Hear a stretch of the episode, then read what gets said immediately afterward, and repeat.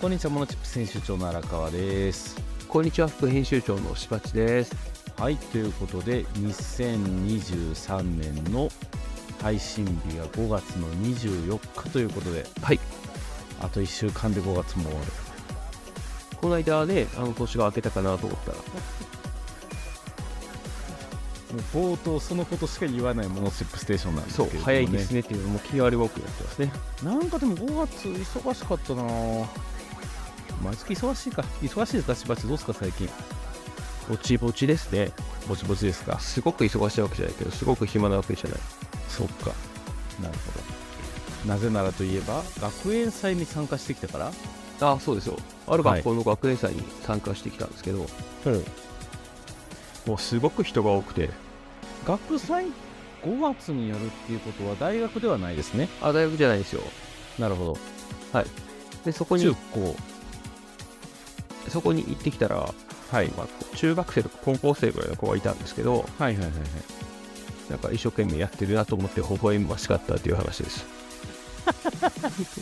それだけの話そうそうですね。まあ、ねまあ、いろいろ探せばあらはあるんですけど、うんうんうんまあ、頑張ってるなという感じがしました。学祭なんて特にね、あのやれてなかったでしょうからね、まともなフルスペックでっていうのは、そうですね。ね、だから3年生とかね、その最終学年の人たちにとってはすごい貴重な機会になってよかったんじゃないかなっていうのは思いますただけどね僕。らこあの高校とか中学の時おはい客さん呼んだ学祭とかやったかなと思って、ああ、やりましたよ。あんまり覚えがないな、うん、あ、ほんまですか。やってない気がするへな、やっぱ田舎が違うのかな、そういう問題。もしくは参加してなかったか、どっちかですね、そっちちゃいますか。 そっちかもしれない、ね、そんな気がするな。まあ、まあまあ、結構面白かったなという話です。はい。はい、でそんな中荒川さんは歯医者に行って話 歯医 者すごいちっちゃい話なんですけど、あのー歯医者ってね、何回行きます4回から5回ぐらい行くと思うんですあめっちゃ行くな、うんすごいなあの人によってはそれこそ年1ぐらいのペースっていう人もいれば、うん半年に1回とかでうちもうちの歯医者さんはまあ3ヶ月に1回を推奨してくるんだけれどもうんまあ面倒、くさくってついつい伸びて年2回から3回ぐらいになるかなっていうはい話はいはいはいですね、はいでまあ、主に予防というかねクリーニングで行くんですけれども、あのー自分の中ではこうやっぱり3ヶ月、4ヶ月、5ヶ月と空いてくると、うん適当になってきてるんですよね、はい歯磨き自体が。で、あのー本来だったら前はすごい褒められたところがうん油断してたのか今回全然ダメになってたりとかっあそうていうのもあったりするんであーこれやっぱコーチっていう仕事はこういうためにあるんやなっていうのを思ったんですよ。だから野球選手とかでも毎日同じように振ってるつもりとか全然違うっていうことなんやなと思って 定期的にコーチが見て客観的に見てお前それ違うぞってやっぱ言わないと治っていかないっていう意味ではその歯ブラシもねコーチにしてもらうっていうのは大事なのかなっていうふうに思はっいて、はいはい、はいまあでも歯医者さんいつの間にかね予防に舵切りましたよねうんねそう本当に痛くなってから行くっていうのがね我々ちっちゃい頃のイメージだったのかなっていう感じなんですけれどもそうあそとう家でやっとけみたいな今ね子供らでもやっぱり予約して定期的に年3から4回は行くからな昔はねこう小さな虫歯でもゴリゴリ削ってうんうん強いものしてたのに、今はほとんど削らないですからねそうですよね、うんまあ、そういう意味で今の子供らが大きくなってた時は歯ピッカピカなんでしょうね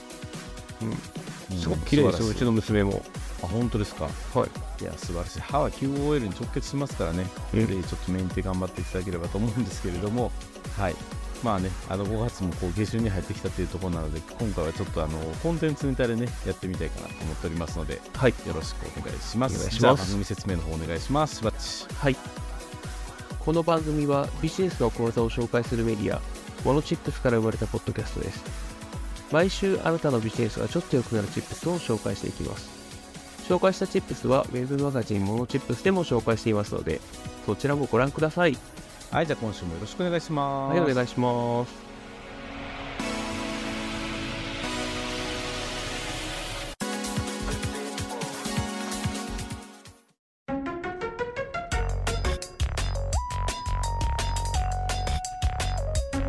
はい、ということで今週の荒川のテーマ、イート・ザ・リッチ、ゲームストップを救えを見た感想のチップスということで、映画ですかこれね、ネットフリックスのドキュメンタリーシリーズなんですよ、はいはい。オリジナルで。はい。えーっと、全3話なのかなそうだから、まあ、見やすかったのは見やすかったんですよ。50分、30分、40分みたいな。はいはいはい。なんかそういう時間を適当に切っちゃうっていうのも、なんかネットフリックスっぽいなと思ったんですけれど も、本当ですね。はい、そうなんですよね。あのーこれすごい面白いよって友達に勧めてもらってえ見てたら結構面白くって、はいあのそもそもゲームストップ株事件って覚えてますか覚えてないです。そもそも知らないと思知らない2021年の1月、はいだから一昨年の1月にうんアメリカでなんか謎にゲームストップっていうもう潰れかけのゲオみたいな会社があるんですよ。う。街のゲーまあまあ、ゲー潰ムれかけのの会会社社でが。すよ。ゲあーるムわはけいいですね会社。うん、そうそう。まあ、潰れかけのそのゲーム販売会社、トイザラスみたいなね、イメージの方がいいかな。はいはい。まあ、っていう潰れとこかろけてないですけどね、トイザらスはト。イザラスも、トイザラスはアメリカで実際潰れてはいるんですけれども、日本では残ってるっていう状況で、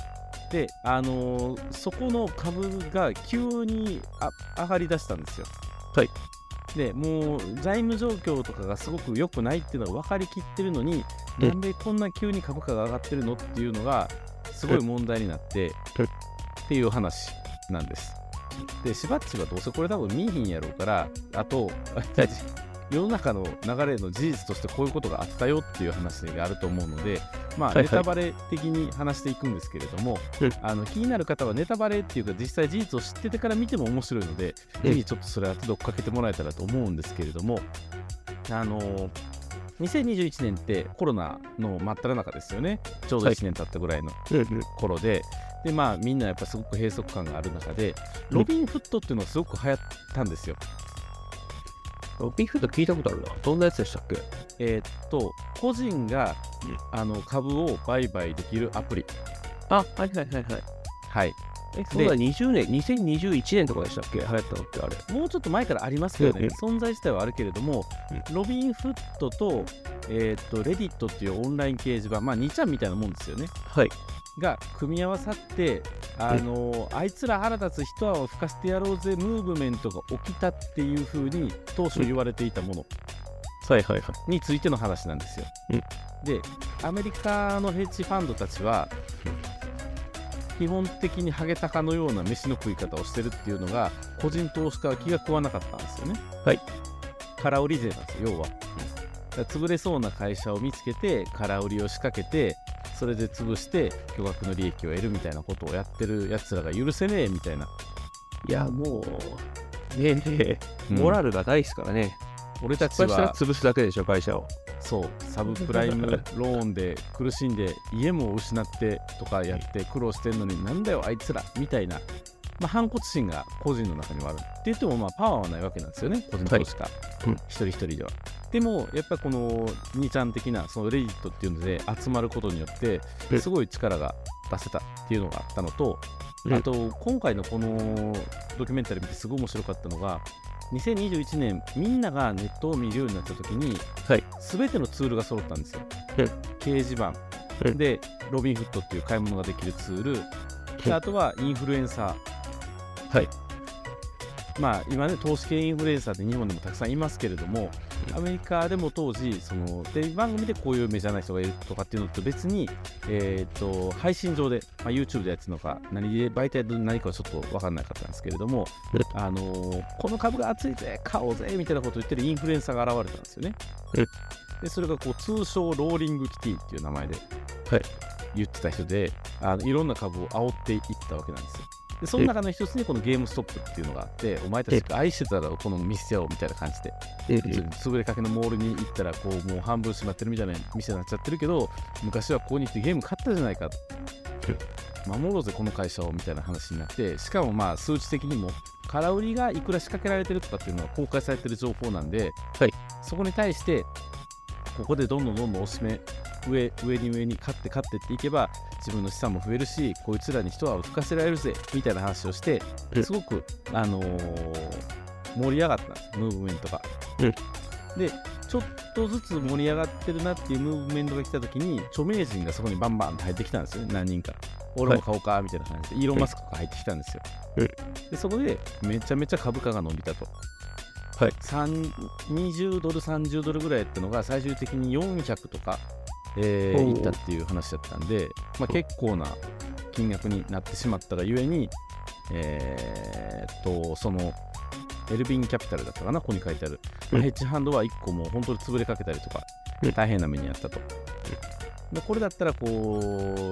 聞いてると民衆の勝利みたいなこうストーリーに見えるじゃないですか、一見ねうん。一見見えるんだけれども、その後の話が結構、えー面白くって、はいある時えーすごい株価がもう加熱して加熱してもうこんなにいったらおかしくなるやろみたいな感じの状況の時にロビンフットから急に購入ボタンだけ消えるんですよあらこの株ねうん、まあ、ゲームストップだけじゃなくて複数何株かっていう話を言ってるんですけれども、えーゲームストップ株の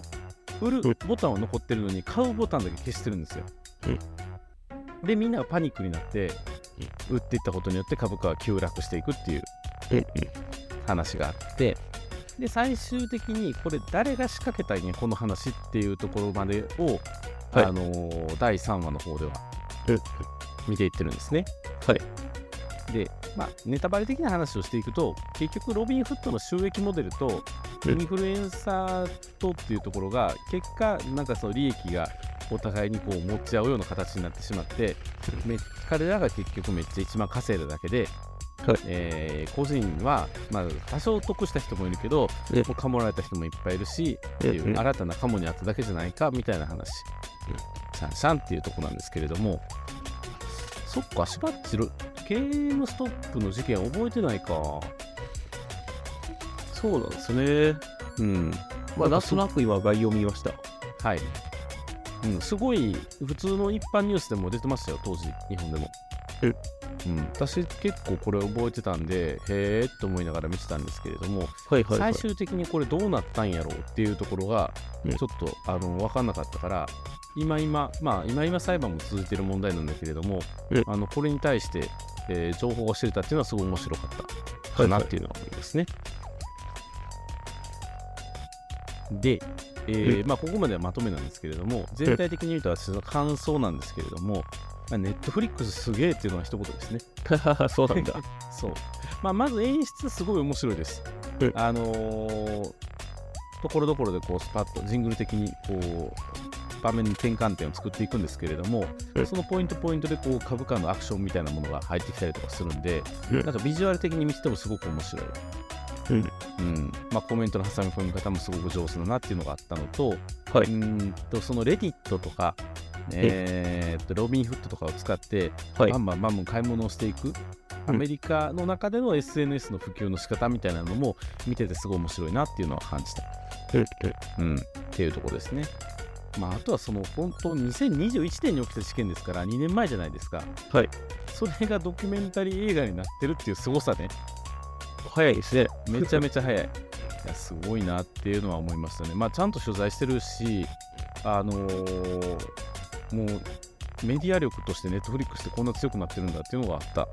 えていうのもありますね。まあ、あとは、もうあの時あったよね、コロナみたいな感じになってるから、完全にコロナって過去のものなんやなっていうのも、特にね、アメリカではそうなんやなっていうのも思ったっていう感じですね。はいはいはい。うん、これちょっと面白いのでぜひ見てみていただければと思います。はい。はい。しば結しの局、何をした人が悪いということだったんですか、裁判というのは。誰が訴えられてるんですかえっとね、インフルエンサーがまず訴えられてます。煽った人ね。カカエエトト。風雪のルフじゃないかって言ってうん、言ってるとうん。でもあくまでも自分は株が好きで自分は買ってて個人の感想を残しただけでうんっていう話を言ってるんだけれどもうんっていうところで裁判ですね起きてるっていう感じですね、はいロビン・フットを訴えられてんのかな訴えられそうな気もするなでロビンフット自体は今もアプリとかで検索すると今はなんか仮想通貨の購入とウォレットみたいなアプリになってますねはいはいはい。株も買えるのかな北米だとっていう気は規約しますは、あ、書いてそうですけどね。けどうんこうあの買うボタンが消えることがありますこういう条件でとか 言ってそれは書くでしょ書いたとしてもですよ書いたとしても あまりにも突然やったんで大混乱市場は大混乱ですね本当に、まあそうでしょうねうん、確かにね一つの証券会社とかそういうところからしか買えないですもんね今そうなん自です分よが管理してるものってそこでそう管理することになってるんであとはそのロビンフットっていうアプリの演出が社交心を煽るっていうので あそうなんだ裁判いやそれは政治家がすごい怒ってたっていうのは中で流れてましたね例えば購入ボタンを押したら倍成立するじゃないですか、うんで倍って成立したら紙吹雪がバーンって出るんですよはいやったねみたいなだからそれが良くないみたいなそれはねうんまあそれを確か掲げているみたいな話あったりとかねしましたけどねはいはいうん、あのいろんなギャンブルやってた人とかカジノとか入り浸ってた人とかもたくさんこのロビン・フットの方に流れてきたっていうのもあったんで、うんへえと思いながら見てましたね、うんまだ日本ではそこまであのギャンブルやってた人が株式に行くかっていうとそういう動きは見えるのかどうかは分かんないですけどどっちかっていうとソシャゲですよね FX に行ってたでしょあー、FX か。まあ、あと、公営ギャンブルがね、あのースマホで買えるようになってるから、まあ、そっちはそっちで行ってるのかもしれないですけどね。あの昔の何百倍何千倍もあったのかなくらい、うんできる時の FX にはそんな感じの人が寄ってましたけどねああ、なるほどね。でもうん結構前ですねうんうんうんうん。なるほどな。株が1倍なので、うん。まあ空売りしたら違うけどうんうん。なるほどね。まあ、あの、しばちぷちょっとぜひ見てみていただければいいんじゃないかなと思います。はいはい。なんかありますか感想的な。いやまああの面白そうですね興味は持ちますこういう話はうんうんうん。でコロナが過去っていうのはどういうことなんですかえなんかね演出的にも何にしてもこの時これがあったからこうなったよねみたいなことがもうスルーなんですよほぼはい、うん、だからもうメインの話題じゃないことに関しては完全にこうスルーしていくっていう感じ、はいはいはうん、もあったしなんかもう、うん、終わった話なんやなっていう感じいはいはでい、すね完全にどこの世界に行っても政治家ってすごいすっとんきょうな質問すんねんなっていうのも見れましたし ねなんか裁判の様子とか見ててもまあでもそれを知っても言わなきゃいけないのかもしれないですからね彼らはまあまあね俺すっとんきょうな質問してるわーって思いつつしてるかもしれないやそうそそういうでうも人もいればマジで分かってない人もいるから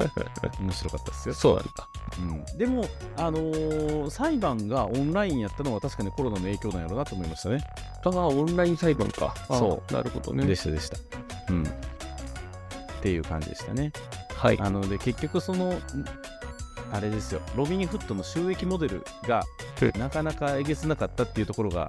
面白くってでそれははいちょっとぜひ、あの原作を見ていただけたらとはいはい思いますので、はいはい。ぜひぜひよろしくお願いします。はい。ということで、はい、今週の荒川のテーマ「イート・ザ・リッチ・ゲームストップを救え」を見た感想のチップスでした。はーい。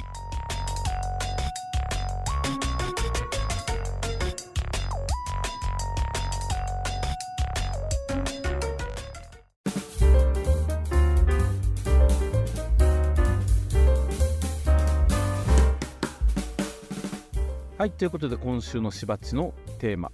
自分が所属する団体の総会って大切ですよねとチップスということではい。総会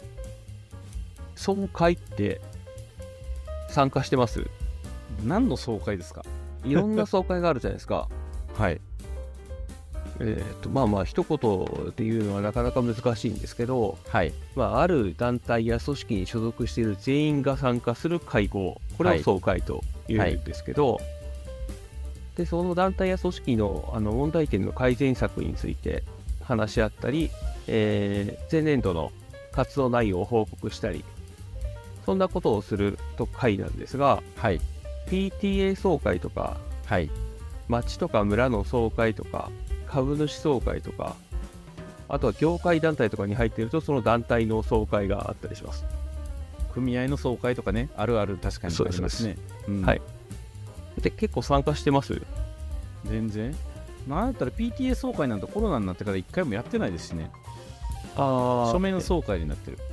そうあの総会って言ってもその現地に行く人たちと委任状で参加する人たちもいるじゃないですか、うんうんうんうん委任状は出してます、出してると思いますよ、んうん、多分っていう感じなんですけど、こういう総会ってあの成立させるのにも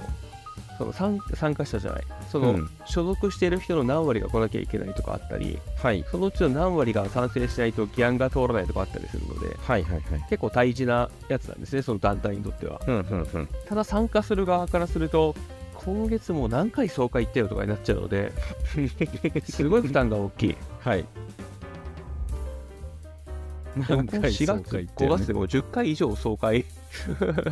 参加したりしてますもんね何をやってるん ですか総やでも会やや総会やしばっちまあそれは、ね、株主総会に来て荒らす人たちじゃないですかはい総会は大体あのうちの行政書士の業界で総会3つありますからねへはい兵庫県全体の総会うちが所属する支部の総会 はいう政治連盟の総会って言ってーんに加えて商工会議所があったり同友会があったりでしょもうこれでこうでしょ運動会総会なんてありましたっけありますあります総会ってどれだ5月のやつじゃなくて4月ですね4月かうーんそっかでそういう団体の総会なんですけどまああまり参加したことがない委任書だけ出して終わりだよという人も結構いると思うんですけど、うんうん実は結構重要です、うんうんうんうん自分が所属する団体の方向性について知るっていうのは結構大切でまあねその方向性が合わなかったらもう、あの脱退するっていうのも選択肢に入ってくるかなという感じがするんですけどまあね、やめちゃえばいいですもんね。うんん。でそこってどういうことっていうこの方針なぜこんなことやってるのっていう疑問も思うことあると思うんですけど、はいそういうのを執行部に質問できるのが総会の場なんですよなるほど、なるほだからあの阪神電鉄の総会では阪神タイガースどうなってるのっていつも出るじゃないですかど。質出問まがすね。よく出ますね。ニュースになりますね。そうそうそう。まあでも他の男も出てると思うんですよね。うん野球チームの親会社とかは。うん。オリックスとかもね、出てるかもしれないですね。そこしか話する場所がないので。うん。で、そういう、まあまあ、あれは極端な例にしても、はいうちの団体なぜこんなことやってんのもっとこうした方がいいんじゃないのっていうのを言える場ですね。うんうんうんうん。で、えー、とそうういう、あの、やからみたいな質問はどうかと思うんですけど、ん。はい。ちゃんとした質問だったら運営側も、あの、歓迎してます。うんうっていうのが、運営側もあの執行部ですねあのたくさんのコスト割いて時間とかすごく割いて準備してるんでうんうんあのまともな質問だったらできる限りしてほしいっていううん。うんうんうん。このは報告とか発表する時間ってすごく短いので、はい。まあ、限られてるので準備したこと全部をそこで話すことができないんですねうんうんうん。なのでその質問を受けてその質問に対してこう回答したいっていうことはいっぱい準備してるんではい。そういうのを披露させてほしいと思ったりしてる人もたくさんいますうーん。はい、でそしてその質問してみるとねその運営の大変さとかどんな思いでこの人たちは組織を運営してるんだろうというのが分かったりするのですごく有意義だよなと思いながら最近は参加してます。質問するんですか毎回。しますよ。あ、偉い。オンライン。ン化って書いてるけどこれどういう意味ですかとかそうそうそう。どういう機器を購入していくらぐらい使ってるんですかとか。まあでもそんな質問って結構事前準備されてて、なるほどね。はいはい。はい、ちゃんと回答してくれたりします。へえ、そっか。だからいちやょっとそう興味そう興興味味ががき来まました。タイムリーな話題で、はい私、今週、人生初のうん株主総会に行ってみようと思ってて、ええ人生初なんだ。人生初、うん、株主総会って行ったことないから、はいなんか、ね、ちょっと一回見てみたい、社会見学で行ってみたいなと思って、申し込む申し込みっていうかあの、ほっといたらいけるじゃないですか、あれ、委員長出さなかったらね、それで行ってみようと思ってるところですね。最近ってあれじゃないですか、あのお土産なくなってきたんじゃないですか。あ、そうそう、お土産とかないですよ、全然。そっか、もう、うん何年前かな。10年ぐらい前までは、行ったら何かお土産をもらえてとか、うん、いやお土産目当てで行く人すごい多かったんですよ ね、そうん、いやまあ単純にねちょっと興味があるからう、うんうん、聞いてその後会社見学もできるっていうからおじゃおあすごい見すよごうかなーって言っていいいですねそんなの楽しいと思うそうなんですよちょっと行って誰みかたい連れてきたらいいでしょ連れて行けるんですか一人の株主につき何人までとかってあったりするじゃないですかあそんなのあるんだへー招待状とかに書いてるはずですよへえ行きます一緒 に時間買えばまあいいやこんな話収録でするなっていう話 ですねはいまあまあそでうなんもすよ僕もコロナ前の話しか知らないのでうんうんうんね今どうなってるか分かんないですもんねえそうですそうですへえなるほど総会ねまあそうなんかでもぜひはいあの株主総会なんかそれこそねこう、うんたくさん買ってる人たちの方がなんか発言権強いのかなとか思っちゃうからあれですけれども、まあ、町内会 PTA 所属団体いろんなカテゴリーはあるけどうーん確かにね意見されないのが一番困るっちゃ困りますよねほんまはどう思ってんのか分かんないっていう怖さあのねその執行部側としてもねどれだけ準備したかによって変わるんですよああなるほど準備を全然してない人たちはうん意見がなかったらいいなって思って参加してますああなるほどね そっかまあでそちれゃもんそうかと準備してちゃんといろいろあの準備はしてるけど全部が説明できないような人たちは質問してくれって思ってますああはははなるほどねはいそっかうーんであのこういう総会の場で質問する人って2種類いてはい本当に組織を良くしようと思って質問する人とうんなんか目立ちたいからとんちんかんなことを言ってくる人といて自己顕示欲 ねそうそうありますよでねどちらも真摯に回答しなきゃいけないのでうん、運営は大変ですそうですよね変な人いるもんな確かにな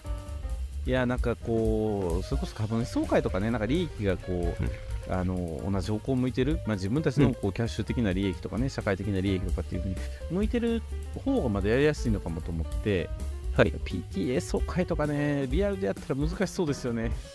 変だって言ったら失礼やけど癖のある保護者とかいますから ね絶対にそうですよねなぜ PTA 全員参加なんですかとかってねねそんな質問とか来そういや来ると思う怖い怖い来ると思うし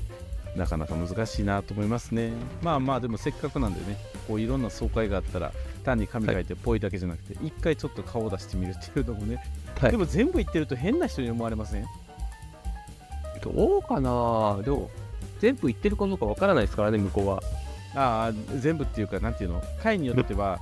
形上の総会するつもりやったのにほんまにリアルに人が来てビビるとかねえーそんなのは見たことないですねあそうですか PTA とかなんかそんな感じですよ割とこのとこずっそうなんとだ書面だったからはいはいはそう、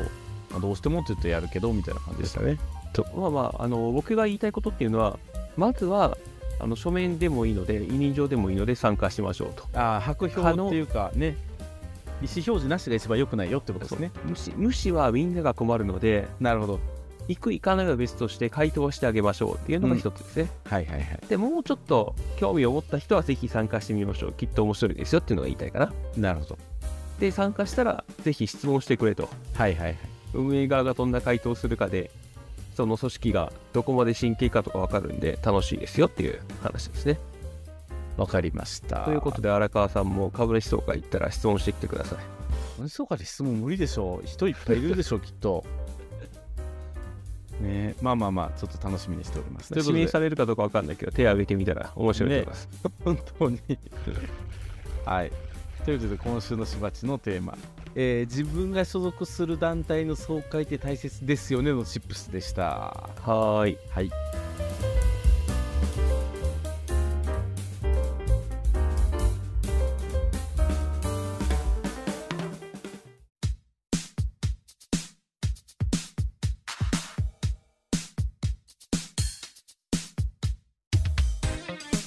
はいということで今週の「モノチップステーション」いかがでしたでしょうかいかがでしたでしょうか総会ね、まあ、しばっち総会やということがよく分かったので ありとあらゆる総会結に構楽しいですよ総会に参加するのはそっか、なるほどね。はい。まあ、あのこのゲームストップの話もしっかりやし、なんかネットフリックス最近話題のドラマすごい多いんですよね。あの、サンクチュアリとかめっちゃ面白いらしいし、あそうなんだあの相撲のやつね。はいそう、あれちょっと見たいなって今思ってるんですけどね。なんかちょっとまた会員数とか増えてきてるんですかね一時期鈍化したって聞いたんですけど数の伸びが鈍化してるだけでうん減ってなければ予算は潤沢なんでうんうんいやだから最近のテレビが予算がやっぱなさすぎるっていうちょっと辛いところがあるからはいそれと比べて本当潤沢になんかいいものを作ってるなっていう悲しいかなですけれどもあるかなっていうのは思いますねお。金ですよね持ってたら強いしそう結局お金がないと作れる最近 YouTube の番組の方がテレビより豪華だったりするっていう恐ろしい事態もありますからね本当ですいやね本当に本当にねなのでまあどういう媒体を見るのかっていうのは選びながらまあでもこういうあのネット系のねやつっていうのを見ていくと面白いんじゃないかなと思いますのでぜはひいいろいろあさってみてください、はいじゃあ締めの方よろしくお願いしますはい番組へのフィードバックは Web マガジンモノチップスのお問い合わせフォームまたはノート Twitter でお待ちしておりますはいということでお送りしましたのはモノチップ選手長の荒川と副編集長のしばっちでした、はいありがとうございましたはいありがとうございましたまた来またね週